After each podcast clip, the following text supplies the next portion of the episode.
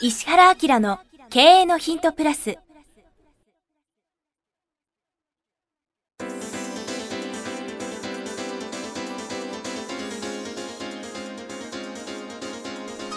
ポッドキャスト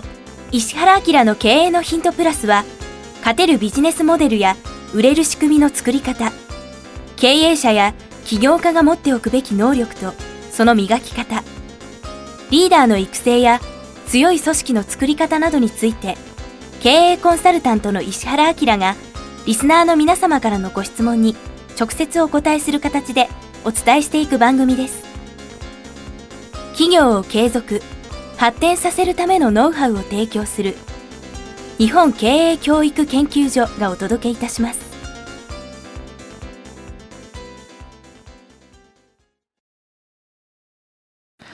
こんにちは、プロインタビュアーの早川洋平です。石原明の経営のヒントプラス。石原さんよろしくお願いしよろします。くお願いします。さあ、今日はですね、飲食業の経営者30代の方からいただいてます。えー石原先生、早川さん、はじめまして。いつも気づきの多い番組楽しみに聞いております。正直言うと、えー先生のことを全く知らなく、聞き始めた頃は何か物事を全て理解している感を出して、上から目線であまり好きではなかったです。すみません。しかし、しかしこここからが大事なんです。はいはいしかし内容を聞いていると、はじめ早川さんにどう思うと聞いた後、普通の人の広く浅くの知識ではなく、本当にいろんなことの真相心理まで理解した上で回答しており、あ、この人半端ないと気づきました。現在、首都圏で飲食業を7年経営している、1店舗、客単4000居酒屋32歳です。独立が早かったため、よくもあり、もっと経営のことを学んでから独立したかったという後悔などいろいろ苦労しながら現在に至ります。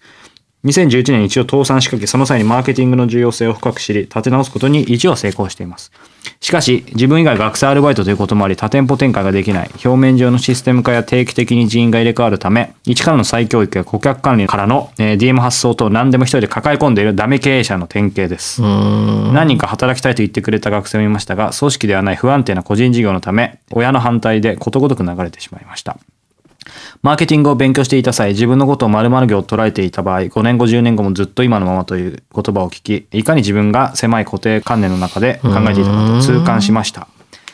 今の自分の中で横に展開していけることはないかと考えたときに、自分の店舗はある意味特殊な食材を扱っているのがすぐに思いつきました。そこでコピーライティングを学び、特典などもつけたセールセーターを書き、助成金も活用し立ち上げる段階なのですが、先生は以前、これからの時代は人とおっしゃられていたと思いますが、セールスレターを送るのと直接営業に伺う、または両方どうすればいいでしょうか。職業柄仕込み中いきなり来られたり電話でのセールスの煩わしさが分かっています。しかし昔ながらのちょくちょく顔を出す営業に負けたこともありますし、電話でのセールスも興味があることなら OK です。直接行くよりセールセーターの方がいいのか、電話でのセールスから、えー興味のあるところにセールセーターを送り、さらに営業に伺うのがいいのか迷っています。今は飲食業という飽和状態に興味が薄れているのも事実ですが、本業多店舗展開すらできないので他業種に参入しようとしている考え自体間違っているのでしょうか。勝つとともにアドバイスをくださいということです。勝つを入れてほしいやつですね。まあ、こんだけ一生懸命仕事して、うんどうやれば飲食店がうまくいくかって分かってるはずなんで、ね人を入れることにはあんまり怖さを持たない方がいいんじゃないの？うんぼ僕も同じことを思いました。あ、本当、はいどう思った？結局、時間というか、そこですよね。この方が全部プレイヤーでやっちゃってるから、その人が確かに入ってこないとか、どういう人が入ってくるかって不安になってると思うんですけど、そこをやっぱ手放さないと、まさに経営者というかオーナーとして、清学先生がおっしゃったように、多分全部かなりいろんなことを、もう頭で分かってるけど、物理的に多分やる時間がないと思うので、うん。そこを手放すためにはやっぱりその人に任せるっていうところ。で、やっぱりもっと自分しかできない考える時間とか、いろんなことに集中できるように、まあ、ね、僕なんかもよく言われてますけど、売り上げ、どこまでだったら潰れないかとか、まあ、潰れない方がに決まってますけど、だから無駄に売り上げを追うよりも、んなんかそこをちゃんとある程度多分この方コントロールできるでしょうから、それで人を入れたり、まあ自分しかできないことに考える時間をちゃんと作った方がいいんじゃないかと、まあもう作られてるかもしれないですけど、うん。個人的には思いました。そうだよね。だからなんか人を採用することに、んあんまり怖がんない方がいいんじゃない？これ、んレベルとしては。もう採用しちゃえば。採用しないと、この方も多分きっと一人でね、一人居酒屋やりたいわけじゃないでしょうから。うん。うん。だから責任持って、うん。この人預かりますからって、うん。親に会いに行けばいいのね。そうですね。親反対って言って、多分そのままそこからさらに会うってそうそういうことはなかなか。でその親を説得してとにかく頑張りますと、うん。彼と一緒にビジネス一緒にやりたいと、はい。まあ、店長やらしたいとか、うん。企業としてはこういうふうに発展していきたいみたいなさ、だって飲食店なんかの場合は優秀な人が3人入れば、うん。あもう全然違うよ。うん。あと5人なんかもね心を一緒にしてやってくれる人がいたら、もう結構なビジネスになっていっちゃううん。ことが大きいので、それをするべきだと思うけどね。うん。ね、この方多分ねすごい気を使う方でしょうからあれだけどなんかその辺もやっぱり親の反対で流れてしまうっていうところでひょっとしたら止めちゃっててその相手との関係を。だそこで本当になんかそこで遠慮するんじゃなくて、まあ、だからまさに親に会いに行くとかそのくらい相手のことを君は欲しいと思ってるとかきちんと伝えたらなんか、あとさ面白いんだけどさなんか1回か2回さ、その同じパターンで失敗すると、もうやんなくなるのね。やんなくなる。で今の自分が説得しに行ったら変わるかもっていうのと、れはありますよね。断ったその人はたまたまその人で、ん。次の人は同じ説得しても OK するかもしれないぐらいたまたま100人中の1人ダメだった人かもしれないですよね。99人は実は OK かもしれない。みたいな。そうそう。そうだから居酒屋をやって失敗しながらうまくいったと同じように、それと同じ領域で人を採用することも考えた方がいいし、うん採用してまあある種きつい業種なんで、本当に一生懸命頑張ってやったらうまくコミュニケーション取れてね、うんいける可能性もあるじゃないですか。うんうんでやればいいんだけどな。確かにね。で、この方はその自分のところしか展開できない特殊な食材を使ってるって書いてあるので、うんなんかもう全部そういう意味ではね、できることいっぱいあるか。ら、まあだからもどかしくて、あの、もちろんお便りくれてるとは思うんですけど、うん、あとその、せっかく新規のビジネスみたいなことをイメージしてるんだったら、はい。そこで店舗展開するっていうことを軸に事業計画をちゃんと作ってやればいいんじゃないのかね。まあまさにね、その、家業からき企業じゃないけど、なんかそこにいかに転換するかってとこですよね、きっと。うん。だって日本なんかその成熟マーケットに入ってって、会社に勤めたからって言って何かがどうなるかっていうことでもないじゃない、はい。そんだったらある突出したマーケットに対してきちっとしたサービスをすれば、ん。固定客ついちゃいますからね。うんうんうんでここに書いてあるけどコピーライティングもすごく重要なんだけど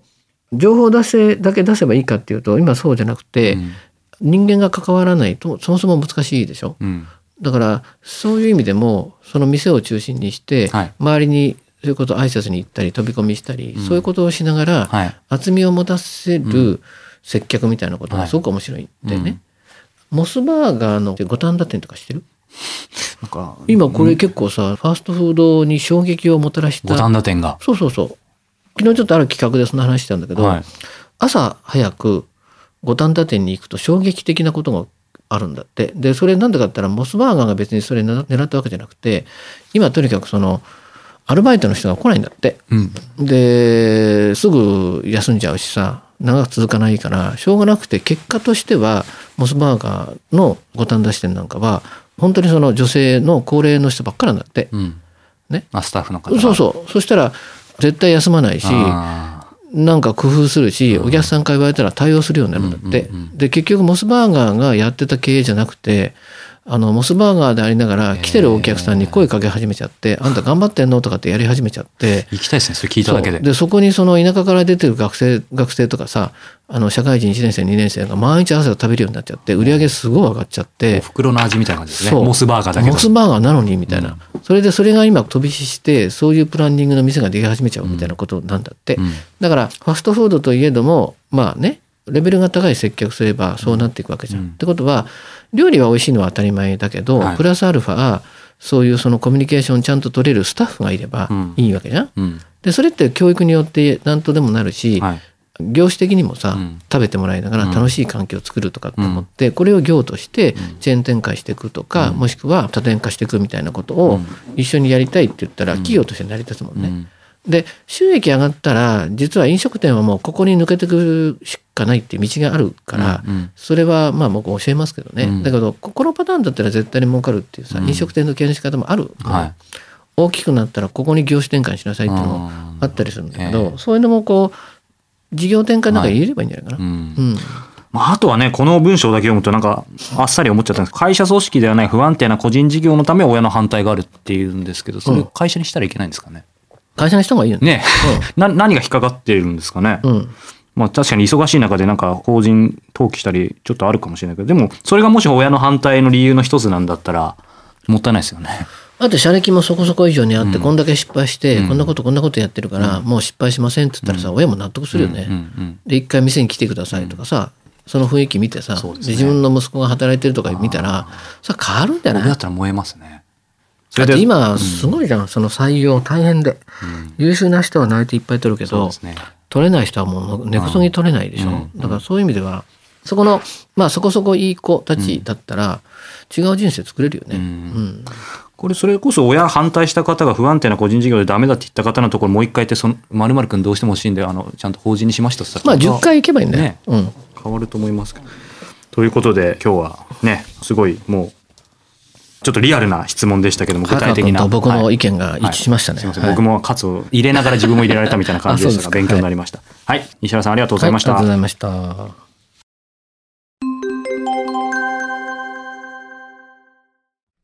いつも経のヒントプラスをお聞きいただいてありがとうございます。今日はですね、お知らせがあります。石原明の経のヒントプラスの、これは何と言ったんですかね、兄弟バージョン、プレミアムバージョン、むしろ。はい石原明経営のヒントプレミアムのご紹介です。すでにご存知の方も多いと思いますが、改めて石原さんにこの石原明経営のヒントプレミアムについていろいろちょっとお話を簡単に伺いたいと思うんですけど、そもそもこの、まあ、コンセプトとか、これほら経営のヒントの方が Q&A なんですよねだからまあいろんな形で質問していただいたことでこれは面白いなっていうことで、まあ聞いてくれてる方全体にもね価値があるなとか、あるいはコンテンツとして発信しておくことで時間を過ぎてもね、まあ、3年後でも5年後でも10年後でも価値があるみたいな感じで答えたいなってことをピックアップして答えてるんだけどただ僕が言いたいことっていうのをねしかもリスナーの方たちにとって実はこういうことを本当に知っておったら価値がありますよみたいなことを逆に喋る機会がないなと質問だから。Q&A てじゃ限界ありますよね。そうそうそうそう。で、まあそれをその早川君とも相談しながら、じゃあちょっとその、まあアップグレード版として、しかも言いたい内容を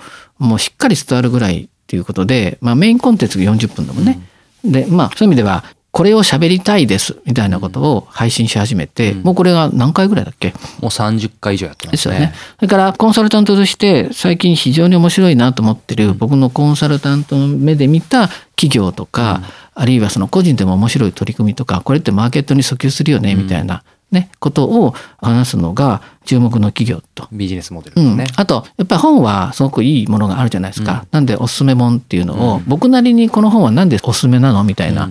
過去にあの絶版になってしまった本を紹介して、絶版マーケットですっげえ金額になっちゃったと思いましたけど、ね。はい、そんなのも含めて、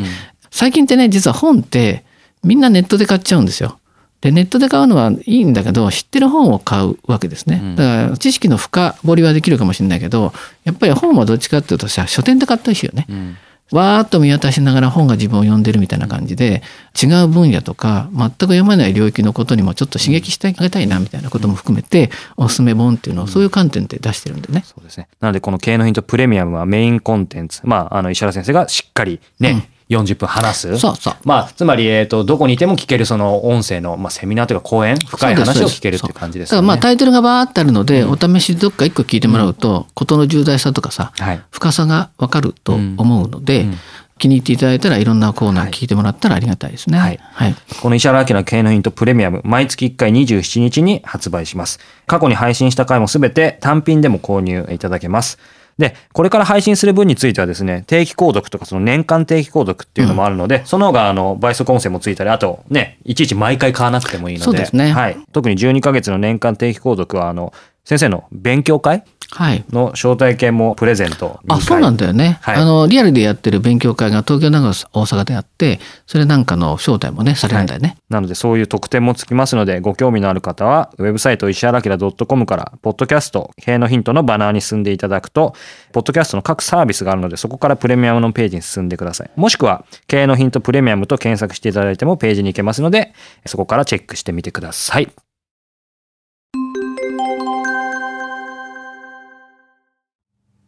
番組よりお知らせがございます。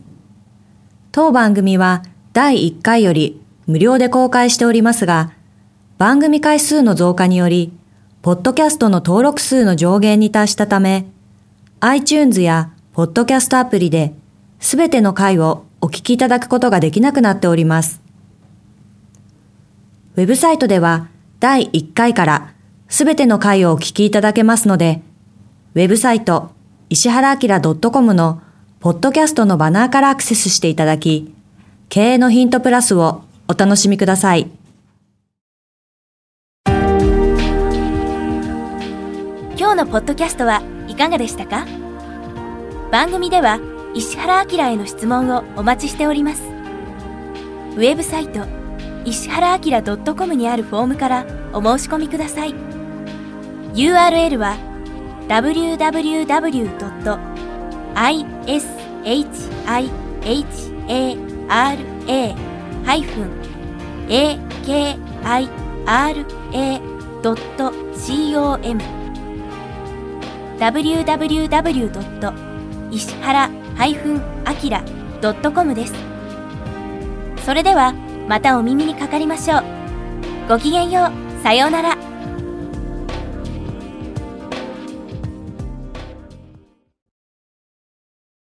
この番組は